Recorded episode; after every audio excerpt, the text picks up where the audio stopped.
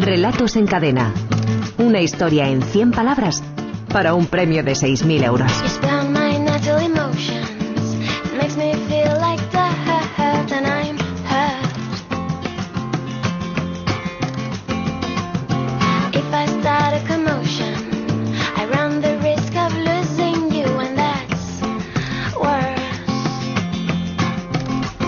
Germán Solís, subdirector de la Escuela de Escritores. ¿Qué tal, amigo? Buenas tardes. ¿Cómo estamos? ¿Cómo andamos de salud de relatos? ¿Cuántos? Pues 926. Está bien, ¿eh? Está más Hemos que bien. arrancado por las tardes. A ver cuándo llegamos, cuándo llegamos a los mil, hombre. La semana que viene. Una semana de estas dobles, seguro que llegamos a los mil y los pasamos de largo. Bueno, recordemos la frase de arranque para las historias que proponíamos a los oyentes. Pues, a la cola como todo el mundo y a partir de ahí por dónde por dónde han tirado pues ¿Por qué, a partir de ahí va, vamos a tener vamos a tener ciencia ficción Sí. vamos a tener mm, otras formas de aproximarse a la realidad desde el extrañamiento y vamos a tener una historia clásica. O sea, vamos a tener de todo. Voy. Hoy en nuestro concurso de relatos en cadena tenemos un invitado especial para el jurado que es Isaías La Fuente hola. Ya saben que Isaías todos los viernes pone en antena aquí en la cadena SER desde hace muchos años además la unidad de vigilancia lingüística esa, esa mesa, ese pupitre de, de examen para el uso de las palabras es curioso acabamos de entrevistar a, a, a tres actores Ajá. que se ganan la vida eh, con los silencios o con los gestos Claro. mejor que con los silencios ¿no? En Solamente se hoy- puede, ellos solamente hablan con gestos, pero también el gesto es un apoyo fundamental a la palabra hablada. ¿no? Cualquier palabra que nosotros decimos no es lo mismo que lo digamos de una o de otra manera. Y hoy, desde luego, celebramos lo del uso de la palabra porque ahora mismo en Cádiz, en el oratorio de San Felipe Neri, se están preparando para acoger un acontecimiento realmente excepcional. ¿eh? Los miembros de la Real Academia Española han abandonado su sede en Madrid para sumarse a los actos del bicentenario de la Constitución. Radio Cádiz, Francisco José Román, buenas tardes. ¿Qué tal, Carlas? Buenas tardes. ¿Y por qué concretamente el oratorio de San Felipe Neri? Bueno, ya sabéis que con motivo de las celebraciones del Bicentenario de la Constitución, Cádiz está siendo sede de algunas reuniones extraordinarias de organismos de muy primer nivel. El Tribunal Supremo, la Asamblea de Municipios y Territorios Iberoamericanos, la Cumbre de Jefes de Estado de Iberoamérica, que se celebra este mes de noviembre, y en este marco de altas instituciones que quieren rendir homenaje a la Constitución Liberal Gaditana, se encuadra hoy la visita de este plenario de la Real Academia de la Lengua, que debe estar comenzando en este momento en la nave central de San Felipe, efectivamente, como dices, que es un templo barroco donde recordamos a los oyentes que se estableció la sede de las Cortes Generales que Sí. crearon aquí esa primera Constitución moderna española. Aquí en San Felipe se debatió y se firmó la PEPA, que luego sirvió ya de modelo para otras eh, que deberían llegar en América y en Europa. Hoy un pleno de la RAE, presidido por su, por su director, por José Manuel Blecua, que de forma excepcional se va a celebrar de cara al público, ¿no? Sí, eso efectivamente confiere a la reunión un mayor significado simbólico porque en este reconocimiento a la Constitución que dio un papel protagonista al, al pueblo, restando ese poder a la corona, lo que hace hoy la Academia es justamente eso, abrir el debate a los ciudadanos y naturalmente ante un público, hombre, limitado en el aforo eh, y especialmente relacionado con el mundo académico. Quizá lo que tenga fundamentalmente es el valor simbólico de abrir la sesión al público. Eso lo explicaba aquí en la radio Darío Villanueva, que es el secretario de la Academia.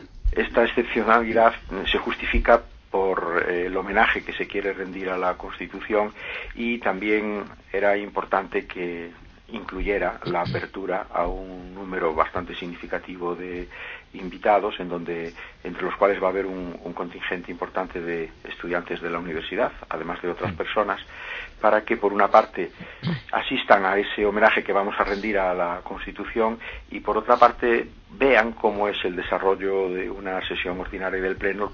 De manera que el público, de forma excepcional, está siguiendo el debate de los académicos y sabemos que estaba prevista una intervención de Arturo Pérez Reverte para hablar del Cádiz de la Pepa y de Pedro Álvarez de Miranda, que iba a disertar sobre las palabras de las Cortes. Muy bien, Francisco José Román, desde Radio Cádiz. Muchas gracias, compañero. Un abrazo. Hasta luego.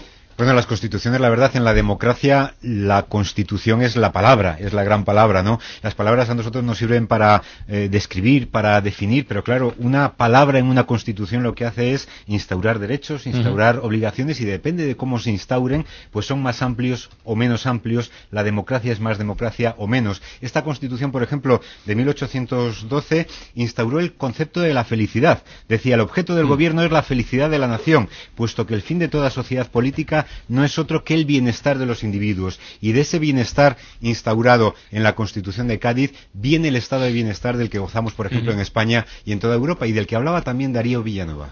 La palabra bienestar adquiere en las Cortes de Cádiz una dimensión referida al bien común y al bienestar de los ciudadanos que en última instancia llega hasta lo que nosotros conocemos el estado como el estado de bienestar, ¿no?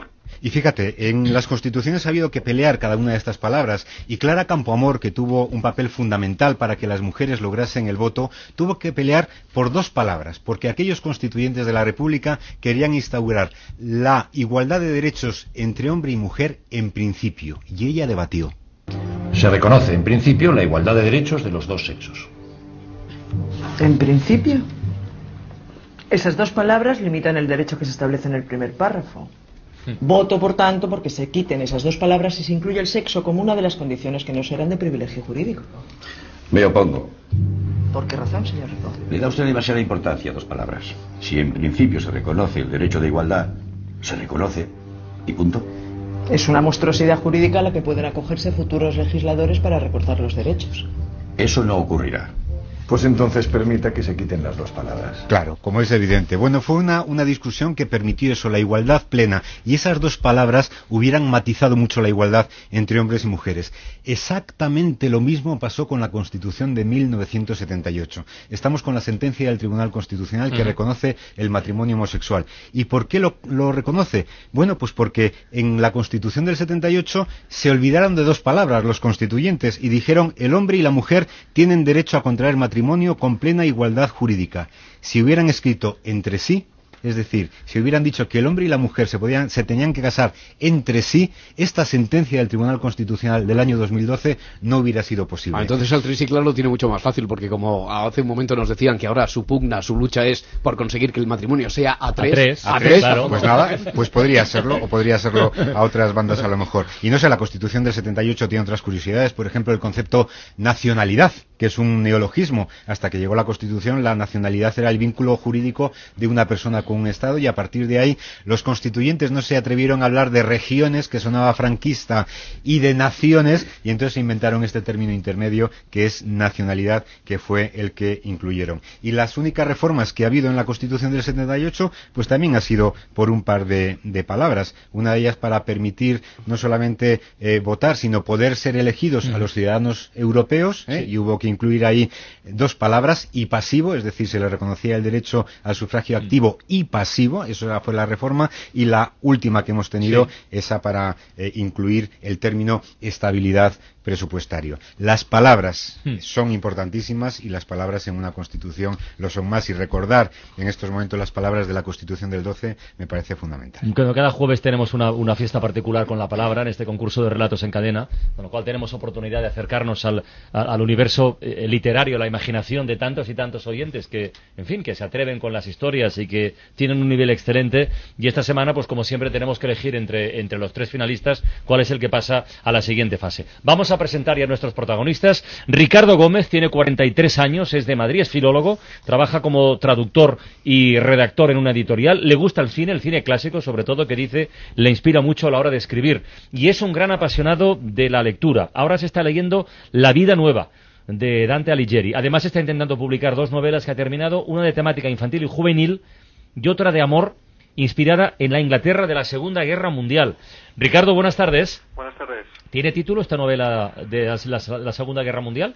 Sí, sí tiene un título. Se, se va a llamar La Casa de los Cuatro Puntos Cardinales. La Casa de los Cuatro Puntos Cardinales. Sí. Oye, ¿y lo de, lo de escribir en corto, lo de microrelato, es nuevo? ¿Es una afición que tienes desde hace tiempo? Es, eh, no, es una afición de siempre, o sea, tanto el microrelato como el relato corto, el relato, la, la novela corta, la novela, es algo que, que siempre, siempre me ha gustado hacer, ¿no? ¿Qué te parece más complicado? ¿Escribir Pues, en corto, leer en corto? Sí, no, no, no es fácil contestarlo. Hay veces que comprimir eh, todas las ideas y a las estructuras del microrelato y todos los argumentos que, que estamos eh, que deseamos plasmar es mucho más difícil que a lo mejor hacerlo en un, en un relato o en una novela. Eh, En todo caso, cada, cada género y cada, cada formato tiene su, su, su misterio y su complejidad. ¿no? Y cada escritor, eh, Ricardo, tiene también su pulso, ¿no? ¿Dónde, te sientes tú, ¿Dónde te sientes tú más cómodo? En cualquiera, en cualquiera de ellos. Eh, siempre que, que el tema me, me atraiga, me apasione, me fascine, realmente cualquiera de ellos. Muy bien, Ricardo, pues muchísima suerte, ¿eh? Gracias a. Vamos a saludar ahora a Víctor Lorenzo. Víctor tiene 32 años, es de Balaguer, Lleida. Ahora está en paro. Entre sus aficiones destaca escribir microrelatos en su, en su blog, con el que lleva ya tres años y que tiene por nombre Realidades Paralelos paralelos. También le, también le gusta la lectura, sobre todo el género de la narrativa. Ahora mismo está leyendo las cosmicómicas de, de Italo Calvino. Además forma parte de una revista online especializada en, en microrelatos y que se llama Internacional Microcuentista. Víctor, buenas tardes, buena tarde. Hola, buenas tardes. ¿Qué tal, Víctor? Oye, lo de, lo, de, lo de poner títulos no se te da mal, ¿eh? Realidades paralelos, mmm, que tiene más gracia leído que, que he escuchado es, es, es, ingenioso. ¿Y lo de la internacional microcuentista? Bueno, esto de la internacional es, un, es una revista que, sí, sí. que ahora un par de años que, está en marcha. La llevamos entre, entre seis personas, eh, somos de aquí de España, de Argentina, de México, de Perú, bueno, para intentar llegar un poco a, a todo el mundo hispánico. Eh, ya. Está centrado solo en microrelato, por eso. Sí, la Internacional Microcuentista, bueno, está haciendo una labor de difusión del género del microcuento en. Internet, eh, pues, pues muy encomiable. Y yo además ahora que nunca había hablado con ellos y tengo la oportunidad de tener a Víctor aquí, y después de lo del blog de Realidades Paralelos, después de haber leído su microrelato, y después de leer lo de internal, Internacional Microcuentista, Hmm. oye Víctor, vosotros, esto de la Internacional Microcuentista y la Internacional Situacionista, ¿vosotros tenéis alguna influencia de, de Debord y compañía o no? Pues no, no, no. Vamos, lo de internacional solo es por. A ver, el nombre de internacional es por, por llegar a, a todo el ámbito hispánico, por llegar también a Hispanoamérica que no se quedará solo en, en una revista del microrelato aquí en España. Pero no, no tiene, no tiene nada que ver.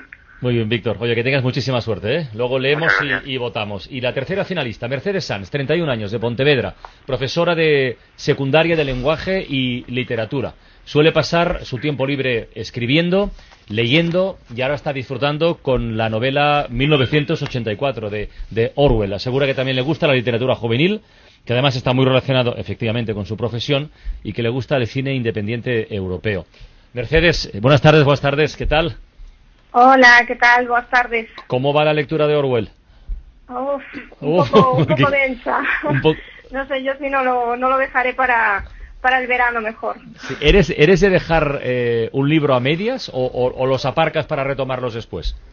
Bueno, siempre para retomarlos después, pero realmente eh, creo que durante el curso es más adecuado leer eh, relatos o cuentos porque, bueno, combinar las clases con estos libros tan densos me resulta un poco complicado. ¿Cuál es el último libro que les has recomendado a tus alumnos? No, el que les voy a recomendar va a ser el de Manolito. Ah, qué bien. Estuve antes escuchando a Sí, Elvira. Alvira Lindo, sí, sí. Claro, y les voy a recomendar ese, pero O sea, que a tú veces eres- es complicado. Tú eres, también de la, tú eres también de la gran familia de Manolito, ¿no? Sí, claro, claro. Bueno, Mercedes, oye, pues que tengas muchísima suerte. ¿eh? Vamos ya, Vale, vamos con el momento más importante de nuestro concurso de relatos en cadena, el momento de la final. Damos lectura a los tres y después votamos. A ver quién pasa a la siguiente fase. El primero, el que firma Ricardo Gómez, lleva por título Apuntes póstumos sobre Gedeón.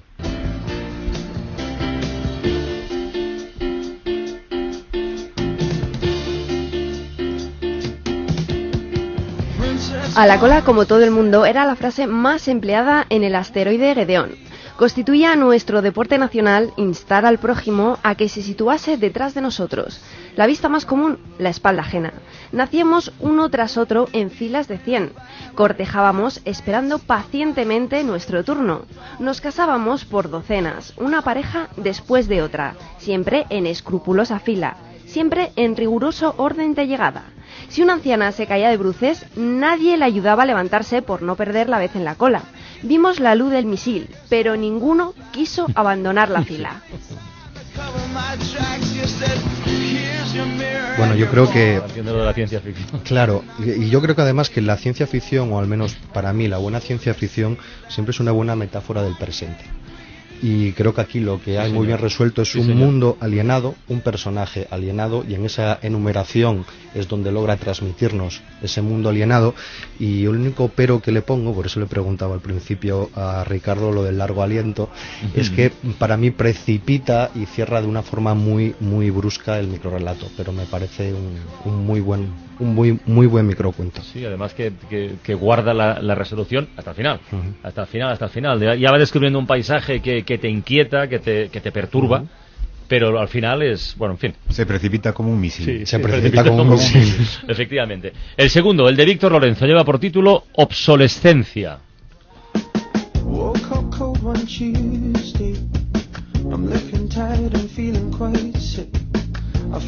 A la cola, como todo el mundo, me ordena la cajera. Miro a mi alrededor ofendido. Estoy solo. Es más, en los pasillos del supermercado no me he cruzado con nadie. ¿Es una broma? Pregunto. Qué broma ni qué ocho cuartos. Espere su turno y déjese de tonterías, dice, mientras hace avanzar la cinta sin nada encima. Coloco mi carro vacío detrás de donde imagino que aguarda el último y me quedo observándola con desconfianza.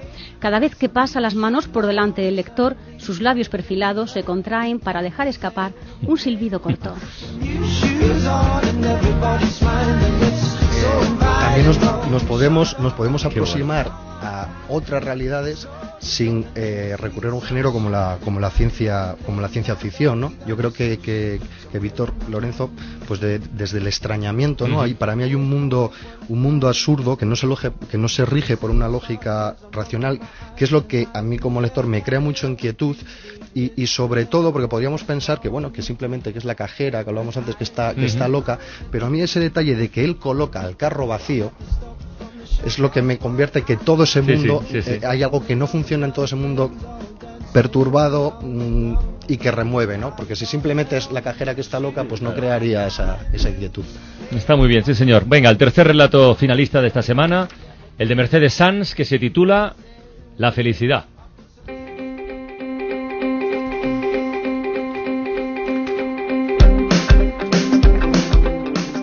La cola, como todo el mundo, se repetía mentalmente Zacarías Zaldívar, el menor de siete hermanos sin importarle ser el último esta vez.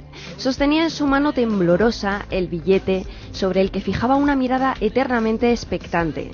Mientras esperaba, sus recuerdos lo trasladaron al último puesto que ocupaba en la fila de parvulario, detrás de María Vázquez y sus dos coletas, tensas, la derecha más alta que la izquierda, la raya del pelo escrupulosamente recta, desembocando en el cuello blanco, despejado. Mientras esperaba, Zacarías se preguntó de qué le valdría aquel billete lotería premiado si frente a él solo veía una nuca casposa.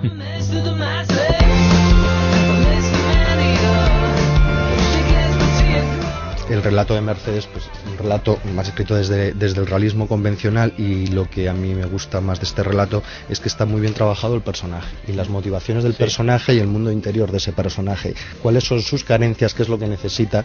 Y por qué ni siquiera ese billete de lotería premiado pues, pues va a cubrir lo que sus carencias afectivas y lo que él de verdad necesita. Bueno, pues ya conocemos eh, los tres relatos finalistas de esta semana en nuestro concurso. Llega el momento de elegir, el momento de votar y los primeros que votan son precisamente nuestros concursantes. A ver, eh, Mercedes Sanz, ¿con cuál de los otros dos relatos te quedas? A ver. Yo con el de Víctor. Con el de Víctor. Vamos a ver. Víctor Lorenzo y su obsolescencia tienen tiene un voto. Víctor, ¿tú por quién votas? Yo me quedo con el de Ricardo. Ricardo, un voto. ¿Y tú, Ricardo? Eh, me quedo con el de Víctor, con, obsolescencia. Obsolescencia también. Víctor. Germán. Mi voto es para obsolescencia también. Víctor Lorenzo va con ventaja. Isaías. Eh, yo por dar emoción me podría quedar con cualquiera de estos dos, pero me quedo con el de Ricardo Gómez. Apuntes póstumos sobre Gedeón. Bueno, pues eh, Víctor Lorenzo con su relato Obsolescencia. Víctor, enhorabuena. Pues muchas gracias, hombre. es el que pasa a la siguiente fase y felicitamos a, Ricardo Gómez y a Mercedes Sanz y les animamos, de verdad, os animamos a que sigáis enviando propuestas, ¿eh? porque de verdad que el nivel ya veis que está, que está muy alto, pero se puede intentar repetir. Un abrazo para los dos. Vale, gracias. Gracias y enhorabuena. Venga, enhorabuena a vosotros. A ver, Germán, vamos a poner deberes a, pues a los oyentes para la, para la próxima semana. Para la próxima semana, que tienen hasta el próximo domingo eh, para enviar sus microcuentos a través de la web de escuela de escritores.com y vamos a ver, porque vamos a dejarles una frase que yo ya sabéis que nos gusta cortarlas un poquito cuando Sí. son muy largas, pero creo que hoy el maestro, redonda, el ¿no? maestro Isaías lo va a ver también mejor. Yo creo que hoy tiene que ser sus labios perfilados se contraen para dejar escapar un silbido corto. No tenemos otra, ¿no, Isaías, para cortar ahí? Bueno, o sus labios. Bueno, sí, está bien, está bien. Sí. Es muy difícil cortar eso, porque Es tiene que, ser literal. Claro, tiene que ser literal y entonces yo no veo ahí por dónde cortar más, ¿no?